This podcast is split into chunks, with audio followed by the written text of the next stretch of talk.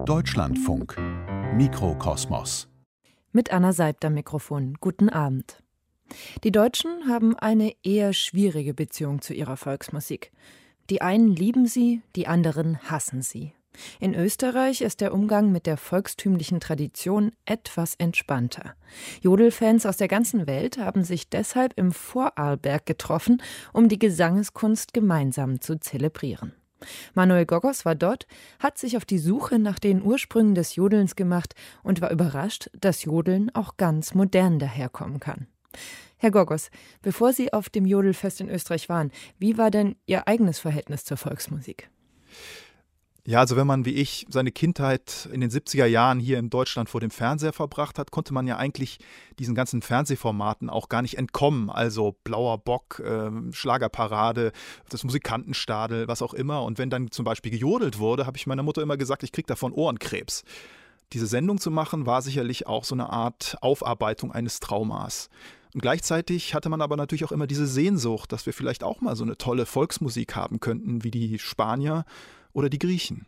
Und jetzt hören Sie das Jodeln mit ganz anderen Ohren? Ja, also da scheint tatsächlich was in Bewegung geraten zu sein, weil Jodeln eben heute nicht unbedingt anachronistisch sein muss, sondern auch richtig hip sein kann. Also ich habe da in Österreich eigentlich kaum die typischen Trachtenträger gesehen, sondern eher Hipster aus Berlin Mitte mit Treadlocks, die gejodelt haben und für die das offensichtlich jetzt der letzte Schrei ist. Haben Sie denn auch selber mal gejodelt? Ja, Jodeln ist ja so eine Gesangstechnik, bei der kann man sich nicht verstecken. Ein berühmter Jodler, Hubert von Geusern, soll mal gesagt haben, dass er immer an den Bahnhof gegangen sei, wo die Güterzüge vorbeigerattert sind, um dieses Jodeln zu üben, um sich zu trauen, das alles rauszulassen. Und ja, auch ich musste natürlich erstmal lernen, hier über meinen Schatten zu springen. Und das habe ich aber dann auch gemacht. Was Manuel Gogos noch so beim Jodelfest erlebt hat, hören Sie jetzt in der Mikrokosmos-Reportage kommst du nach St. Gerold, Vorarlberg, Österreich. Die Berggipfel ragen hier bis auf 2700 Meter rauf. Alles ist Nebel verborgen, Nebelschwaden. Ja, die Propstei St. Gerold ist Mitte des 11. Jahrhunderts gegründet als eine Dependance der Benediktinerabtei Einsiedeln aus der Schweiz.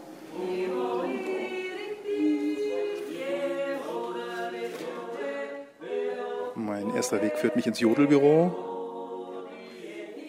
Es ziemlich wie ein Taubenschlag zu. Sechs neue Referenten sind diesmal zum Fest geladen. Sechs alte Referenten sind wieder dabei. Und dazu natürlich all die Jodel-Einsteigerinnen und Einsteiger. Zum Teil selbst hier heraufgewandert in einer Jodelwanderung, vier Tage lang. Sind jetzt alle sehr eingestimmt in dieser Bergwelt hier, sich dem Jodeln hinzugeben. Hallo. Wie ist denn das hier organisiert? Also hier ist jetzt eine Gruppe, das ist jetzt dieses Karussell, oder? Wenn ja, das Karussell heißt, Karussell ist dann zwei Sachen. Erstens einmal äh, geht, lernt jeder jeden Referenten und jede Spielart von dem Referenten kennen. Mhm. So, deswegen der Wechsel, weil das sind ja morgen alle in Workshops. Mhm. Der Markus ist der macht da drin dann so ein bisschen Elektronik-Sachen auch mit mhm. mischt. Da bin ich gespannt, was ja. sie da machen. Ja, ja. Genau. ja. Und ähm, dann gehst du zum nächsten Referenten, der macht dann so Appenzeller Jodler. Mhm. Also die sechs Themengebiete, die wir in den Workshops haben, die lernst du an einem Tag so mal in einem Rundlauf kennen.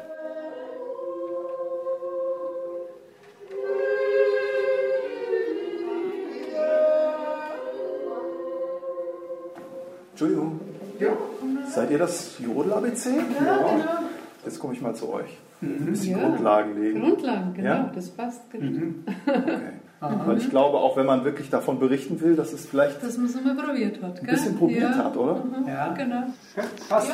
Ja, genau. Veranstaltet wird das Jodel ABC von Herbert Krienzer vom Steirischen Volksliedwerk. Ja, also herzlich willkommen beim Jodel ABC. Ich möchte mit einem Spruch beginnen. Gestern ist Geschichte, morgen ist ein Geheimnis, heute ist das Leben. Und so wollen wir jodeln. Beim Singen, ja, da geht es ja gar nicht so sehr ums äh, Jodeln jetzt, sondern eigentlich überhaupt, um mit der Stimme zu arbeiten, geht es ja stark darum, dass man äh, sich öffnet, ja, dass man frei wird, dass man sich lockert. Ganz leicht auf die Brust klopfen, wirklich leicht. Gell? Die Stimme ist ein ganz feines Instrument. Wenn wir jetzt dazu summen, klingen, dann versucht es, diese Erschütterungen zu spüren am Stimmband.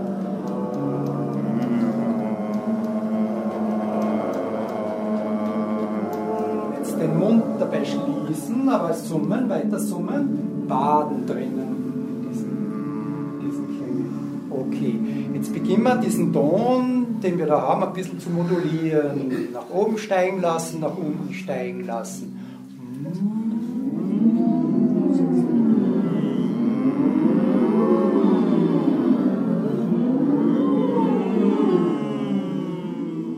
Darum ist Jodeln, glaube ich, auch so entspannend, weil es was von Gymnastik hat. Ja, unten ist die Konzentrierung, aber oben ist immer das Freigeben. Nur mehr stehen lassen den Ton, gell? Nee, Vielleicht wird aus dir noch ein großer Jodler. Ja. Das hat so ausgeschaut. Also vielleicht tatsächlich nochmal jetzt dieses ähm, kleine Einmaleins. Vielleicht ein Wort dazu, woraus es sich entwickelt hat. Ja, ein Ansatz ist, den man immer wieder hört und der weit verbreitet ist aus dem Ruf, Vielockruf, also die Tiere herrufen, oder auch Rufen zwischen Menschen, Kommunikation, Mitteilung. Ich könnte auch einen Mach mal. geben. Ja, natürlich. Lisei, hey oi, kim ummer auf die Nacht, ich bin ein fescher Olmer. Hey oi. Also das heißt, wir sind Ja. in einer Bergwelt unterwegs. Ja, genau, wo Distanzen schwer zu überwinden sind, große Entfernungen, die Täler dazwischen, nicht? man ist drunter, wieder rauf.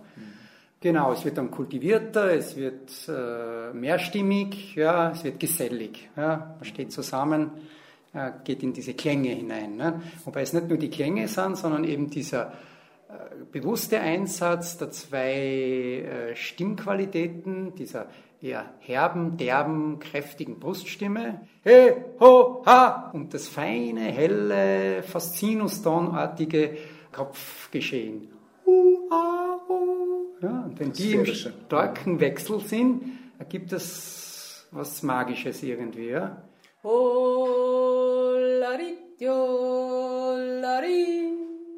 Drei, Julio, Julio.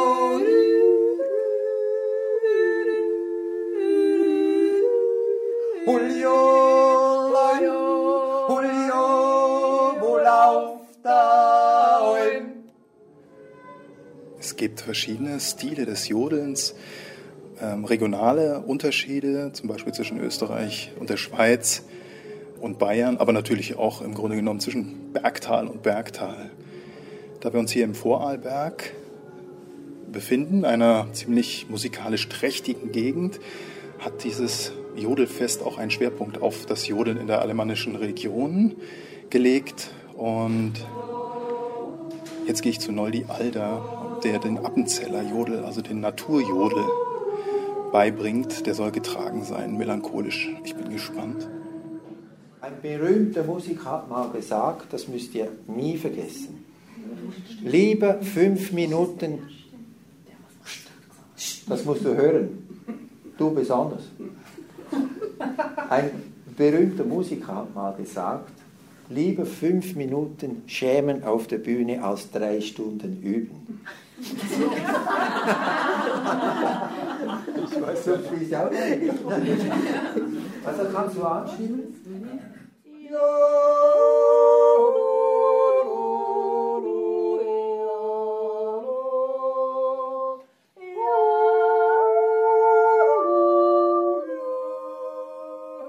Ja, eigentlich jodelt man nicht im Chor.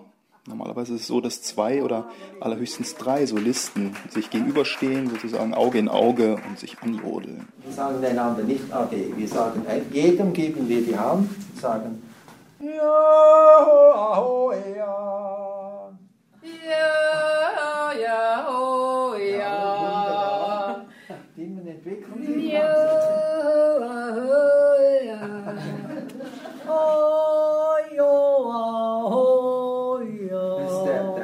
der Alpsegenruf, wisst ihr das, gell?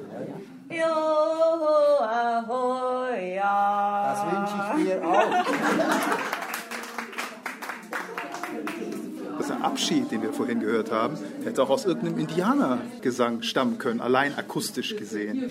Absolut, dieses Intervall, wo wir Aho, ja, das ist eigentlich ein Tritonus und das kommt ursprünglich aus der Naturtonreihe und das findet man auf der ganzen Welt.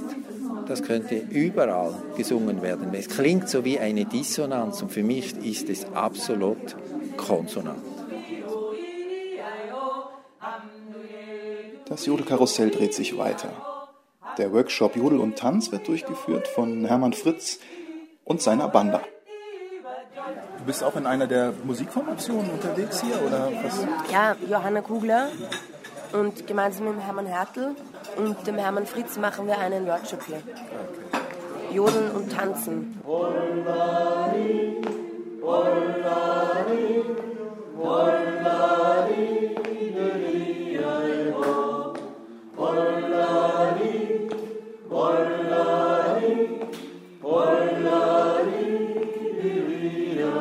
Also am Anfang haben wir uns gegenübergestanden, so eine Art Reigen, die Schritte nach rechts und nach links und dann einmal um uns selbst gedreht.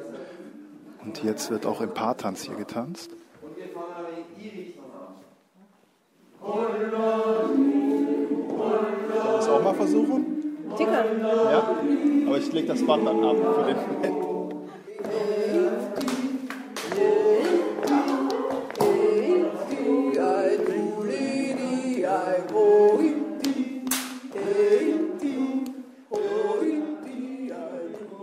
Jodeln hat sehr viele Klischees. Da gibt es den, den Schlagerjodler, dann gibt es dieses Jodeln, das passiert ja auch in, was weiß ich, letztes Ende Südamerika, ah, das geht ja so, das ist so dieses ist nicht Bravour-Jodeln, dieses super schnelle, das ist ja auch oft im Schlager. Auf jeden Fall fällt mir eins ein, ein Jodelschlager quasi.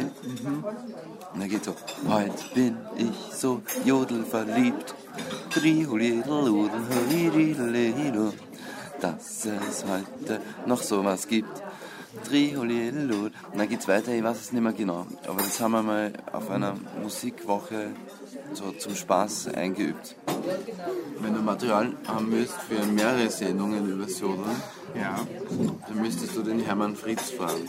Der hat sich sehr viel mit Quellen beschäftigt und vor allem mit, mit diesen unsinnigen Jodel-Entstehungstheorien. Erzähl mal. Nein, nein, das ist gut, wenn es der Hermann Wenn, wenn Fritz er das macht. erzählt. Ja. Hermann Fritz, ähm, Sie sind Jahrgang 1954, haben klassische Musik studiert und sind spezialisiert auf die Ländlergeige.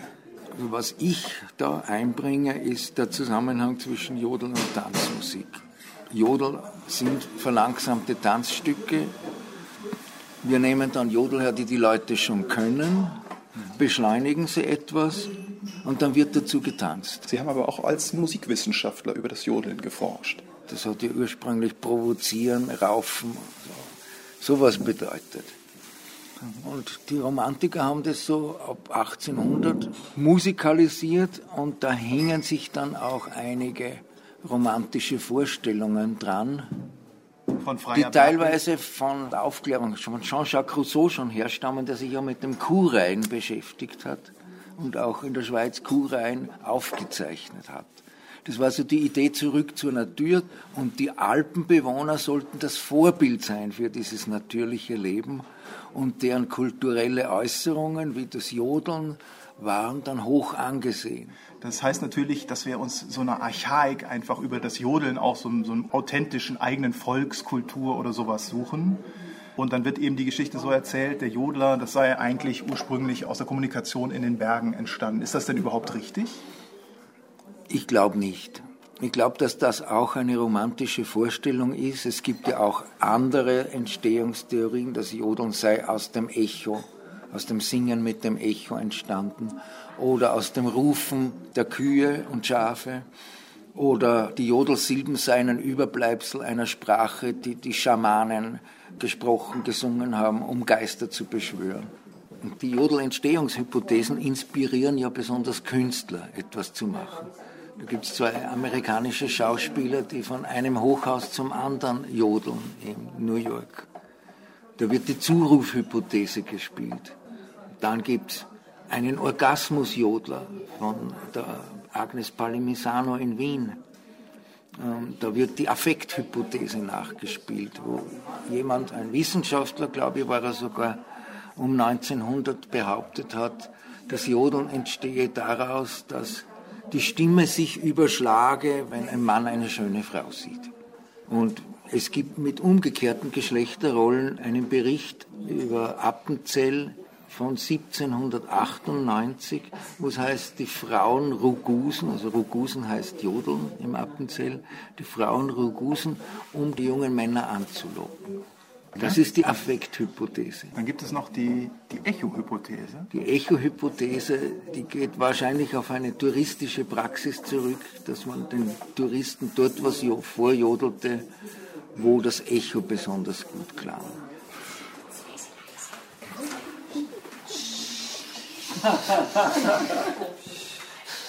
Ich würde gern es mal so machen, dass ihr also einzeln eintretet, nehmt einen Stuhl, stellt es wohin, wo es angenehm ist. Es gibt eine Regel. Ihr dürft niemanden im geraden Blickfeld haben. Okay? Einfach so. Ihr könnt es auch überall im Raum aufstellen und einfach mal hinsitzen und warten. Schauen, was passiert. Okay? Gut.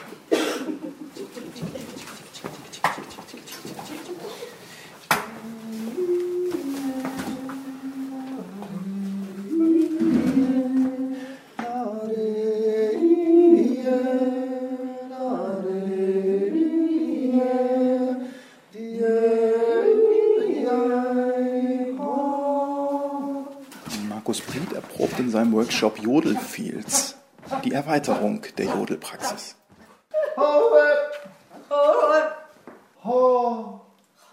Ja, zeig mir deine Liebe. Ja, genau.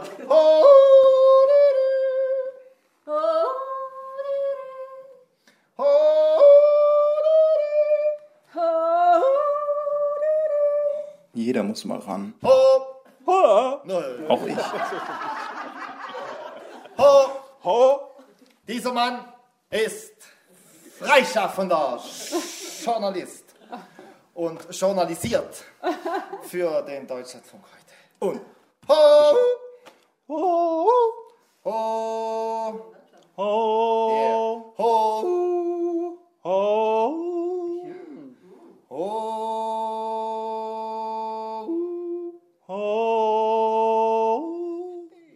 Kann ihn jemand aufnehmen, dass wir es nicht vergessen? Mach das, mach Ich nehm's ihr Ja, auf. alles habe ich vergessen zu sagen.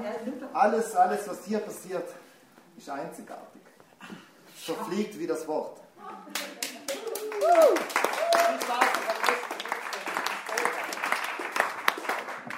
Beim Jodelfest wird aber nicht nur das Jodeln trainiert, sondern auch gefeiert. Abends sitzen wir zusammen im Wirtshaus. Also es ist das vierte Mal, dass dieses Jodelfest heute stattfindet. Genau, das ist das vierte Mal. Das erste Mal war es in, in der Steiermark in Österreich. Das zweite Mal war es in Goldeck, oder? Schloss Goldeck bei Meran. Äh, dritte Mal war jetzt in Bayern, in, wo war das? Lengries, genau, und jetzt eben hier. Gut, gut. ja. Und es ist für mich Jodelwoodstock. Es ist nämlich wirklich so ein schönes Beisammensein. Und du siehst dann, wenn du da rumgehst draußen, wirst immer wieder irgendwo ein Grüppchen Leute stehen sehen, die gerade intensiv irgendeinen Jodler proben. Und wenn der Jodler dann fertig ist und in einem schönen Schlussakkord verklingt, dann gibt es so ein Ah, so ungefähr. Ma, ist das Leben schön. Also Also, doch bitte deinen Namen, damit wir das Maria. mal ein bisschen. Du bist ja aus Österreich, das heißt, du bist da schon noch ein bisschen mit groß geworden, oder? Na, überhaupt nicht. Ich bin Wienerin äh, und Volksmusik hat mich nie interessiert. Also für mich war Led Zeppelin, die Purple, das war irgendwie meine Jugend. Also für mich als Städterin war das peinlich. Ja, aber jetzt sag mir mal, wie du dann da noch hingekommen bist, das Ähm, zu überwinden. Okay, also ich habe diese Singkreise gemacht, okay? Da singen wir einfache Lieder aus aller Welt. Und dann habe ich mir gedacht, komisch, eigentlich singe ich Lieder aus aller Welt. Ich könnte ja auch mal schauen, was es in Österreich gibt. Wir sind die Aufbrecher. Wenn ich mit meinen Arbeitskollegen, wenn ich denen erzähle, dass ich Ziehharmonika spiele, dass ich Volkslieder singe, dass ich niederbreche, wenn man burgenländische Heimatlieder singt, da, da rinnen mir die Tränen herunter. Und es gibt da Lieder, Lieder, die, die, die, die, rühren mein Herz, dass ich weinen muss. Und das darf man doch nicht so offen ausleben. Äh, ja, und das, nicht, ja. na, die haben eine, so eine Aversion dagegen. Was mir eben so erstaunt hat, dass das heimlich immer mehr Leute mögen. Soll ich dann sagen, wir waren in, in der Steiermark und da ist ein Amerikaner gekommen, der in Milwaukee deutsche Auswanderer betreut, also eine, eine Gemeinde, und der ist sozusagen mit seinem Tablet daherkommen und hat sozusagen die, die Ureinwohner, Die, Original, die authentischen. die authentischen Eingeborenen. der Eingeborenen aufgenommen. Es war kurios einfach. Wir haben einfach gelacht. So wie wenn wir zu den Pygmäen gehen nach Afrika und, die, das und das. Gesangel, das Gesangel aufnehmen. Bim, bam, bim, bam, bim, bam, bim, bam,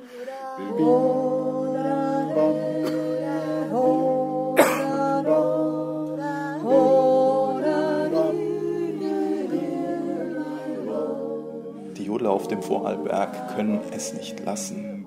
Wo sie gehen und stehen, müssen sie jodeln und jetzt am späten Abend jodeln sie sogar noch die Propsteiglocke an.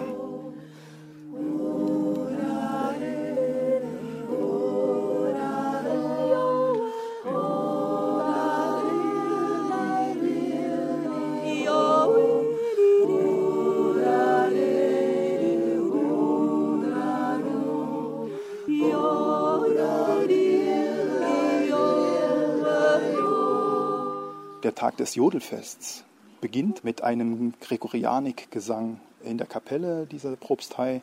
Denn der Propst selber soll, so hat man mir erzählt, selber ein großer Fan des Jodelns sein. Schön, dass Sie bei uns zu Gast sind. Ist, äh, ich bin zu Hause mit Jodelgesang aufgewachsen. Meine Mutter hat beim Kochen viel gejodelt. Und so ist es ein wunderbares Gefühl, wenn man im Büro sitzt und überall her kommen Jodelklänge. Das ist äh, ein wunderbares Schaffen hier im Haus. Es gibt auch so Gesänge, die nennt man den Jubilus. Den Jubilus beim Alleluja. Singt man über, über eine Silbe singt man dann ganz hohe Melodien und schöne Melodiebogen. Äh, Und der Papst Benedikt hat einmal die These aufgestellt, es könnte sein, dass dieser Jubilus sehr viel mit dem Jodeln zu tun hat, weil auch sich das so oben so bewegt und vielleicht ist da heraus irgendwie der Jodel entstanden. Also Jodel und Gregorianik, das liegt gar nicht so weit auseinander. Ich glaube, wir versuchen das gleich zusammen, einfach mutig mal versuchen mitzusingen.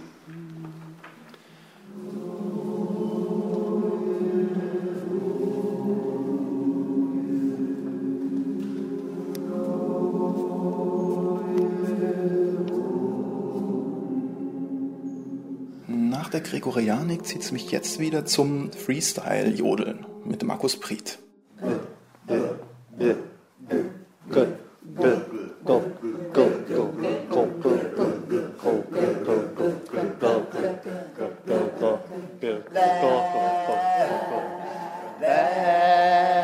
Priet springt barfüßig zwischen den Teilnehmern hin und her, wie so ein Waldschrat oder so ein tanzender Derwisch.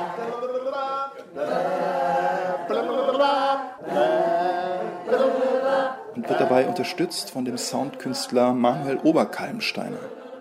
Ich finde einfach, dass der Volksmusikant auch genau so aussieht. So! Auf jeden Fall. So. Genau so. Oberkalmsteiner steht mit seinem Hipster-Hut und Bart hinterm Mischpult und samplet die Jodler, die wir machen. Also erzeugt sozusagen live unser eigenes elektronisches Echo.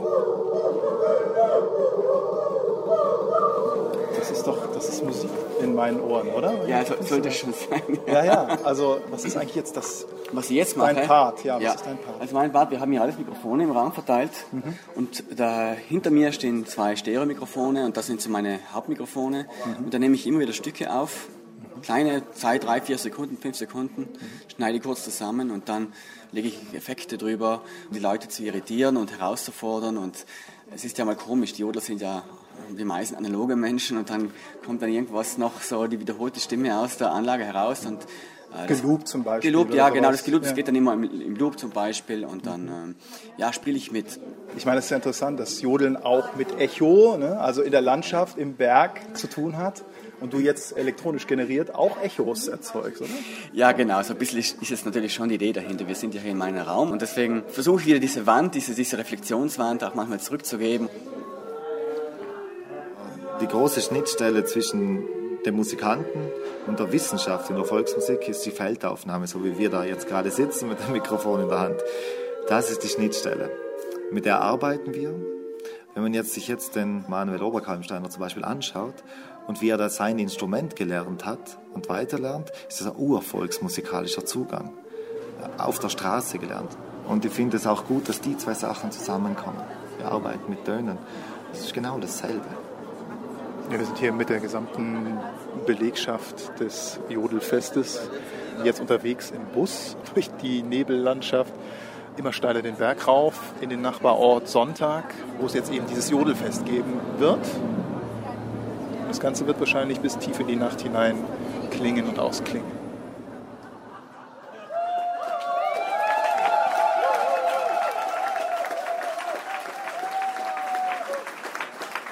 Wir sind ungefähr 90 Leute gewesen in St. Gerold und haben dort seit Freitag gute Tage verbracht in sechs verschiedenen Workshops und endlosen Sessions. Es ist gejodelt, gesungen, gespielt, gelacht, gegessen, getrunken worden. Das war's. Getanzt, Entschuldigung. Richtig. Viel getanzt. Bin sehr müde und schaffe es kaum zu sprechen.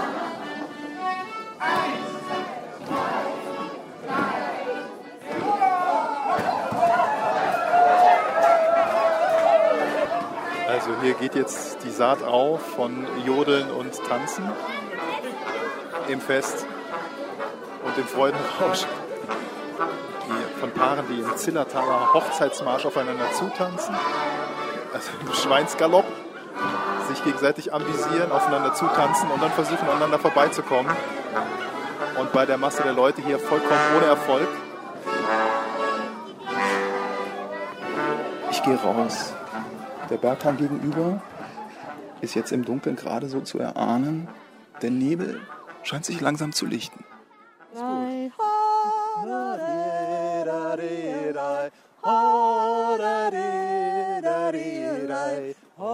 Manuel Gogos ist für den Mikrokosmos ins Jodel-Universum des Vorarlbergs eingetaucht. Warum wir Deutschen ein eher gespaltenes Verhältnis zur Volksmusik haben und wie diese traditionelle Musik in den Ohren eines Südamerikaners klingt, das hat Manuel Gogos mit Julio Mendeville besprochen. Er ist Professor für Ethnomusikologie und lehrt vergleichende Musikwissenschaft an der Universität Wien. Herr Mendivil, Sie sind Professor für Musikethnologie, kommen aus Peru, leben heute in Wien. Welche Assoziationen verbinden Sie spontan mit dem Jodeln? Ähm, ein Erlebnis in Österreich. Ich war vor ein paar Tagen in Sonntag und in eine Naturecho gejodelt wurde. Das war sehr imposant. Also ich glaube, dass jeder Mensch, wenn man hört Jodel, direkt Bergen im Kopf hat. Ich bin ja vor äh, einigen Tagen auch auf diesem Jodelfest gewesen ähm, im Vorarlberg. Das Jodeln passt natürlich in die Bergwelt. Sie sagen es ähm, sozusagen von dem Naturecho schon alleine her. Es gibt ja auch eine Hypothese, wo das Jodeln herkommt, eben aus der Kommunikationssituation in den Bergen. Ich habe auf diesem Jodelfest immer wieder auch ganz andere obskure Jodelentstehungstheorien gehört. Da gab es eine Affekttheorie, dass sozusagen Männer und Frauen sich gegenseitig angejodelt haben, um einander zu werben. Verschiedene Jodelentstehungstheorien. Was wäre Ihre Theorie, wie das Jodeln entstanden ist? Äh, ehrlich gesagt, ich glaube, Menschen brauchen immer eine Erklärung für die Phänomene, die sie erleben. Aber wir Menschen sind alle zeitlich provinziell. Also das heißt, wir können nicht in die Vergangenheit zurückgehen. Und deswegen ist es sehr schwierig zu sagen, das war bestimmt so oder bestimmt so. Jodel gibt es in verschiedenen Weltregionen und daher kann ich auch davon ausgehen, dass nicht einmal in der Geschichte entstanden ist, sondern unter verschiedenen Umständen. Also möglicherweise sogar verschiedene Ursachen gehabt Genau. haben könnte. Es ist ja so, dass in Österreich jetzt zum Beispiel in der Steiermark viel gejodelt wird. Es gab aber auch in Wien, wo Sie heute lehren, im 19. Jahrhundert schon eine eigene Dudler-Tradition, so nennt sich das Jodeln also in Wien. Ähm, es ist natürlich so, dass heute eigentlich in Österreich die letzten Dorfmusikanten, sagen wir mal authentischen Dorfmusikanten, ja eigentlich verstorben sind. Wie würden Sie es einschätzen? Ist das Jodeln heute in Österreich Folklore oder ist es lebendig? Ich würde sagen, das ist eine lebendige Kultur noch. Es gibt Leute, die aus verschiedenen Perspektiven sich angenähert haben. Ne, zum Beispiel Leute, die aus der Folkloreforschung kommen oder Leute, die im Bereich der Musikethnologie arbeiten. Ellen Hamann in Deutschland. Und ich glaube, dass all diese Leute dazu beitragen, diese Tradition neu zu positionieren. Alle Phänomene, alle Musikkulturen, alle Musikformen wandeln immer durch die Zeit. Und aus diesem Grunde würde ich sagen, Jodel ist nicht tot, sondern es ist eine lebendige Kultur, selbst wenn nicht mehr gejodelt wird wie vor 100 Jahren oder 50 Jahren. Was würden Sie sagen, wie identitätsstiftend Volksmusik insgesamt in Österreich ist? Auf jeden Fall stärker als in Deutschland. Also man merkt, dass in Österreich die Volksmusik nicht so verpönt ist wie in Deutschland und dass die Leute weniger Berührungsängste haben. Man kann sich der Musik bedienen und sie zum Beispiel mit verschiedenen musikalischen Elementen aus anderen Traditionen vermischen. Äh, das wird nicht unbedingt als konservativ angenommen. Das hängt davon ab, was man mit der Musik macht. Ja, und es gibt alles. Ich kenne Kollegen zum Beispiel, die aus der Volksmusik kommen, aber ganz interessante Sachen mit elektronischer Musik machen und andere, die eher so eine ganz traditionalistische Haltung haben. Es gibt alle Geschmäcker. Sie haben früher in Köln gelehrt. Wie sieht die Situation denn in Deutschland aus? Gibt es überhaupt sowas wie eine deutsche Volksmusik? Also gerade im Kölner Bereich ist ein bisschen besonders, weil die Karnevalmusik eine Sonderstellung hat. Aber sonst ist die Volksmusik in Deutschland etwas, was eher verpönt ist, ist etwas, was nicht gut angesehen wird. Zumindest von Intellektuellen, von gebildeten Menschen wird diese Musik nicht hochgeschätzt. Ich glaube, das hat mit der Geschichte des Landes zu tun, mit der Instrumentalisierung dieser Musik während des Nationalsozialismus. Ich finde aber gleichzeitig schade, dass die Menschen nicht verstehen, dass die Musik an sich keine Schuld trägt. Also die Musik wurde von Menschen instrumentalisiert, um bestimmte Ideologien zu verbreiten, aber diese Musik hat diese Ideologien nicht inne. Und aus diesem Grunde finde ich es schade, dass die Leute hier die eigene Musik oder die Musik des Landes nicht genießen können. Wenn sie sich weltweit angucken, viele Menschen überall auf der Welt mögen die lokale Musik. Und hier, ich habe selber die Erfahrung gemacht, wenn ich mit Freunden unterwegs bin, ich musste immer peruanische Musik spielen. Und als ich gesagt habe, okay, jetzt seid ihr dran, spiel was Deutsches, die meisten haben irgendwelche englischsprachige Lieder gesungen, weil es ihnen peinlich war, was Deutsches zu singen. Und ich glaube, das wäre jetzt die Zeit, das zu ändern, weil gerade die Nationalisten sich das wieder aneignen wollen. Und das wäre viel wichtiger, dass die Bevölkerung Deutschlands, die für Demokratie steht, sich diese Traditionen bedingt und gute Werte zu verbreiten. Es gibt ja heute die tollsten Blüten, die das Ganze treibt. Auf dem Jodelfest beispielsweise waren auch Jodler aus Berlin, Berlin-Kreuzberg. Da gibt es wohl einen Jodelchor, der beispielsweise auch gegen den Faschismus jodelt. Genau, zum Beispiel. Oder ich kenne das auch in, in Harz. Da gibt es auch so eine Bewegung von Jodel. Ne, und die haben eine liberale Haltung. Also Jodel ist nicht gleich Konservatismus, ist nicht gleich irgendwelche braune Ideologien, sondern es kann sehr vielfältig sein. Die Musik trägt keine Ideologie mit, sondern wird mit Ideologie gefühlt. Sie sind als Musiker ja zunächst mal äh, nach Deutschland gekommen. Wie waren die Deutschen, wie sind die Österreicher als Publikum? Sind sie ein dankbares Publikum? Wenn man ein peruanischer Musiker ist und unterwegs ist? Äh, in gewisser Weise ja. Also natürlich, die Leute sind, äh, viele Leute sind weltoffen. Auf der anderen Seite, wenn sie traditionelle Musik ihres Landes spielen, wie in meinem Fall, das ist schwer von einer Bevölkerung, die diese Musik überhaupt nicht kennt, zu erwarten, dass sie Verständnis für die Musik haben. Ich spiele sehr traditionelle indigene Musik und ähm, ich weiß, dass mein Publikum manchmal darunter leidet. Kann ich auch nachvollziehen. Ja, es ist. Zu, sch zu schräg, zu getragen, woran könnte es liegen? Ja, ich glaube, es zwei Sachen. Einmal, das ist viel zu fremd. Ich singe auf andere Sprachen, die die Leute nicht verstehen. Das macht natürlich auch die Kommunikation schwieriger. Und äh, das andere ist, dass äh, viele Stücke sind pentatonisch und die klingen alle gleich für Leute, die sich in der Musik nicht auskennen. Es gibt allerdings ganz viele Klischees hier in Deutschland über die Musik aus den Anden. Und da ich oder da die Musik, die ich spiele, diesen Klischees nicht entspricht, dann steigen viele Leute relativ schnell aus. Ne? Es gibt viele Klischees über die Anden, es gibt auch viele Klischees über die Alpen. Ja. ähm, die sind jetzt sozusagen in dieser Hinsicht direkt benachbart. Sie sind ja dann als Musikethnologe unterwegs gewesen und viele Musikethnologen im deutschsprachigen Raum widmen sich natürlich irgendwelchen ja, versprengten Völkerschaften oder Gruppen irgendwo auf der Welt, am besten in dem letzten Winkel, um den zu erforschen. Jeder natürlich immer mit dieser Fantasie, ja, noch eine Gruppe zu finden, die vielleicht noch nicht erforscht ist, die sozusagen noch unberührt ist. Sie haben sich entschieden, sozusagen den Blick umzuwenden und die Deutschen selbst zu, zu ihrem Forschungsgegenstand zu machen. Sind die Deutschen gewissermaßen ihr Indianerstamm? Ja, ich konnte das so sagen. Das war reiner Zufall. Ein Freund von mir hatte mir die Noten eines Stücks geschenkt. Ein Indio-Junge aus Peru, ein Stück von Christian Brun, äh, von Katja Epstein aufgenommen. Und ich war total beeindruckt. Also, dass in dem Stück der erste Teil des Songs spielt so eine möchte gern Pentatonik-Melodie und in dem Refrain kommt so ein Dua-Akkord ne, mit ganz klassischen Schlagermustern. Und ich fand auch schrecklicher, dass der Text sagte, im Grunde genommen, dass der Indio-Junge genauso wie die Deutschen sein wollte. Ne? Genauso einen Wohlstand haben will und so weiter.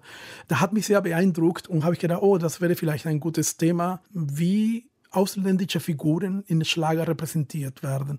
Mexikaner, Griechen, Russen. Es gibt eine ganze Reihe von ähm, Nationalitäten, die immer wieder, Italiener zum Beispiel, die immer wieder repräsentiert werden. Die sich auch irgendwann sogar selbst verkörpern. Also es gibt ja so ein Costa Cordalis oder genau. so, wo dann der Exot genau. sozusagen oder auch selber Torreoni und genau, genau ne? zum Schlagersänger wird. Ja. Genau. Auf der anderen Seite gibt es auch bestimmte Erdteile, die nie oder ganz selten vorkommen, wie zum Beispiel Afrika. Afrika Roberto diese, Blanco. Oder, ja, wobei also Roberto Blanco ist eher Kuba, ne? und wieder okay. Lateinamerika. Und Afrika war, glaube ich, zu wild ne, für den Schlager und deswegen hat man Afrika fast gar nicht äh, thematisiert. Alle, all diese Stücke haben mehr oder weniger die gleiche Struktur. Die Strophen sind im Moll und der Refrain ist in Dur. Und ich fand das sehr interessant, wie Alterität, Fremdheit immer musikalisch mit Moll dargestellt wird. Und so habe ich angefangen, mich mit dem Schlager zu beschäftigen. Dabei habe ich bemerkt, dass diese Repräsentation von ausländischen Figuren nicht das zentrale Thema dieses Schlagers ist, sondern eher eine Idee von Gemütlichkeit, von Geborgenheit, von einer gewissen heile Welt, ne, die ganz häufig auch mit dem Begriff Heimat assoziiert ist. Damit wären wir wiederum beim Jodeln, wo es ja übrigens auch den Exoten, es gibt ja auch den Japanern, der, den jodelnden Japaner. Wie haben Sie sich denn in der Feldforschung eigentlich bewegt? Haben Sie sich einfach vor den Fernseher gehängt? Haben Sie auch gewagt, selbst das Musikantenstadel zu besuchen? Ja, also ich hatte das Glück, dass genau in diesen Jahren ich einen Job bei der Plattenfirma EMI bekommen habe und dadurch durfte ich bei den TV-Aufzeichnungen sein und da habe ich auch Konzerte besucht. Ich habe auch Künstler und Künstlerinnen interviewt. Ich war auch auf äh, Volksfesten in verschiedenen Orten in Deutschland. Also ich habe wirklich alle äh, Situationen gesucht, in denen Schlager gesungen oder gespielt wird und äh, habe ich mich da beteiligt. Und ich muss sagen, dass ich kaum Diskriminierungserfahrungen da erlebt habe. Also da waren meistens die Leute sehr offen, was mich erstmal sehr schockiert hat. Hm. Ich bin mit vielen Vorurteilen dahingegangen, weil ich gedacht habe, als Ausländer mit dem langen Haar und so jung passe ich nicht zu diesem Oma-Musikpublikum. Aber von Anfang an die Politik, sag ich mal, der Konsumentinnen war ganz klar. Wenn du ein Schlagerfreund bist, dann bist du dabei. Und darfst du mitkommen und darfst du mitmachen. Und daher war nicht so traumatisch, äh, wie ich das erwartet habe. Zumindest nicht in einer Richtung traumatisch, traumatisch in die andere Richtung, dass ich manchmal mitten im Jodel war oder mitten im, im Dschungel. Ne? Und äh, da fand ich auch manchmal befremdlich. Erzählen Sie doch bitte noch ein bisschen genauer. Sie waren mitten im Schunkeln, Sie waren mitten im Jodeln. ja, so zum Beispiel viele Elemente nach den 80er Jahren, ganz viele Elemente der Volksmusik werden auch in der Schlagermusik verarbeitet. Ne? Und Gruppen zum Beispiel wie diese Österreicher Nockhalm Quintet oder andere Künstler aus Österreich verarbeiten ganz viele Elemente der Volksmusik und, und, und die Leute singen mit. Also selbst Katja Epstein hat ein paar Stücke, wo sie auch ein bisschen, ja, ich kann schwer zu sagen, dass sie jodelt, aber zumindest benutzt ne, und damit ein bisschen kokettiert. Ne, und äh, es ist auch ganz wichtig bei Schlager und volkstümliche Musikkonzerten mitzumachen. Es ist ein ganz wichtiger Teil der Repräsentation. Aber es ist ja interessant, dass es weniger exklusiv ist, als man denkt. Sie sagen, in dem Augenblick, wo man mitmacht, gehört man auch dazu. Also dann wäre ja Volksmusik im Grunde weniger exklusiv, als man es landläufig denken würde. Ich glaube, das ist vielleicht etwas, was alle Musikkulturen haben. Wenn jemand dazu kommt und Spaß zeigt, ne? dann sind die Leute eher offen. Wenn jemand kommt und sagt, ich mag deine Musik nicht, ist natürlich an der Front erstmal. Ne? Wenn ich mich jetzt an meine Kindheit zurückerinnere, in den 70er Jahren vor dem Fernseher konnte man ja eigentlich auch dem Schlager bzw. der Volksmusik nicht entkommen. Bei zwei Programmen, die man hatte. Ich erinnere mich dann eher so an die Gestalt des Bravourjodlers vielleicht, der dann Schublattlert und eigentlich so eine gnadenlose Fröhlichkeit an den Tag legt. Und das schien mir als Kind eigentlich schon sehr aufgesetzt, sehr, sehr künstlich. Würden Sie sagen, dass das eine lebendige Volksmusiktradition ist oder ist das nicht ein großes Illusionstheater? Ich glaube, dass die eine Sache die andere nicht ausschließt. Und es gibt, äh, glaube ich, Kulturen, in denen Musisieren eine ganz wichtige Rolle als, sag ich mal, Efferveszenzmoment für die Gesellschaft. Also man schafft sowas wie ein Zugehörigkeitsgefühl durch die musikalische Praktiken. Also ich glaube, in jeder Tradition gibt es auch ein bisschen diese, sag ich mal, imaginierte Welt, die repräsentiert wird. Und ich glaube, dass ganz große Teil der sozialen Interaktion daraus besteht, dass man sich darauf einlässt und sagt, okay, das muss nicht wahr sein, aber ich tue es so, als ob. Das erklärt für mich diese, ja, ich würde sagen, diese Berührungsangst gegenüber der Volksmusik. Die Leute haben den Eindruck, wenn sie sich outen als Deutschnationalisten oder so oder als Deutsche, das ist zumindest suspekt. Ich merke das, weil viele Freunde von mir in Deutschland mir immer gesagt haben, ich bin kein typischer Deutscher. Und das habe ich so häufig gehört, dass ich immer in Peru erzählt habe, typisch deutsch ist nicht typisch deutsch zu sein. Vor allem gebildete Menschen. Ne? Also ich glaube, viele Leute aus dem Volk haben weniger Probleme, sich Schlager oder volkstümliche Musik so anzuhören, als Leute, die studieren, Leute, die eine solide Ausbildung in, so, zum Beispiel in Geisteswissenschaften haben. Am meisten ähm, Diesen kritischen Blick. Dann, genau. Ja. Es ist ja so, dass wenn ich jetzt zum Beispiel eben auch als, weiß ich nicht, einigermaßen gebildeter Mensch auf so ein Jodelfest fahre, ich natürlich auch diese, diesen ganzen Resonanzraum, diese Echowand, sage ich jetzt mal, von verschiedenen Klischees gegenüber der Volksmusik, gegenüber dem Jodeln im Gepäck führe. Ich muss sagen, ich war da allerdings doch sehr positiv überrascht, dass da sich über das Jodeln, also diese Gesangspraxis im Grunde die Volksmusik eigentlich als neue Volksmusik entdeckt und öffnet in alle möglichen verschiedenen musikalischen Richtungen. Gibt es da so etwas wie einen Imagewechsel im Jodeln in der Volksmusik auch? Ich glaube ja. Es ist äh, etwas, was gleichzeitig in Deutschland, in der Schweiz und in Österreich stattfindet. Das ist das Gute in der Musik. Also Musik ist nicht statisch, Musik verändert sich immer. Und wenn junge Leute jetzt die schönen Aspekte in dieser Musik entdecken, dann können sie das nochmal umschreiben und mit ganz neuen Konnotationen fühlen. Es gibt viel mehr Festivals, es gibt auch so, so einen Film wie Sounds of Heimat. Da gibt es viele Momente, wo man merkt, die jungen Leute fangen an, diese Angst zu verlieren und wollen diese Musik ganz neu konnotieren. Und das finde ich sehr positiv, das finde ich sehr schön für dieses Land. Herr Mendeville, ich danke Ihnen sehr für Ihr Ich danke Ihnen auch. Kommen. Manuel Gogos im Gespräch mit dem Musikwissenschaftler Julio Mendivil. Damit geht der Mikrokosmos zu Ende. Das Jodelfest von Manuel Gogos. Moderation und Redaktion Anna Seibt. Ton und Technik Ernst Hartmann und Oliver Dannert. Produktion Deutschlandfunk 2018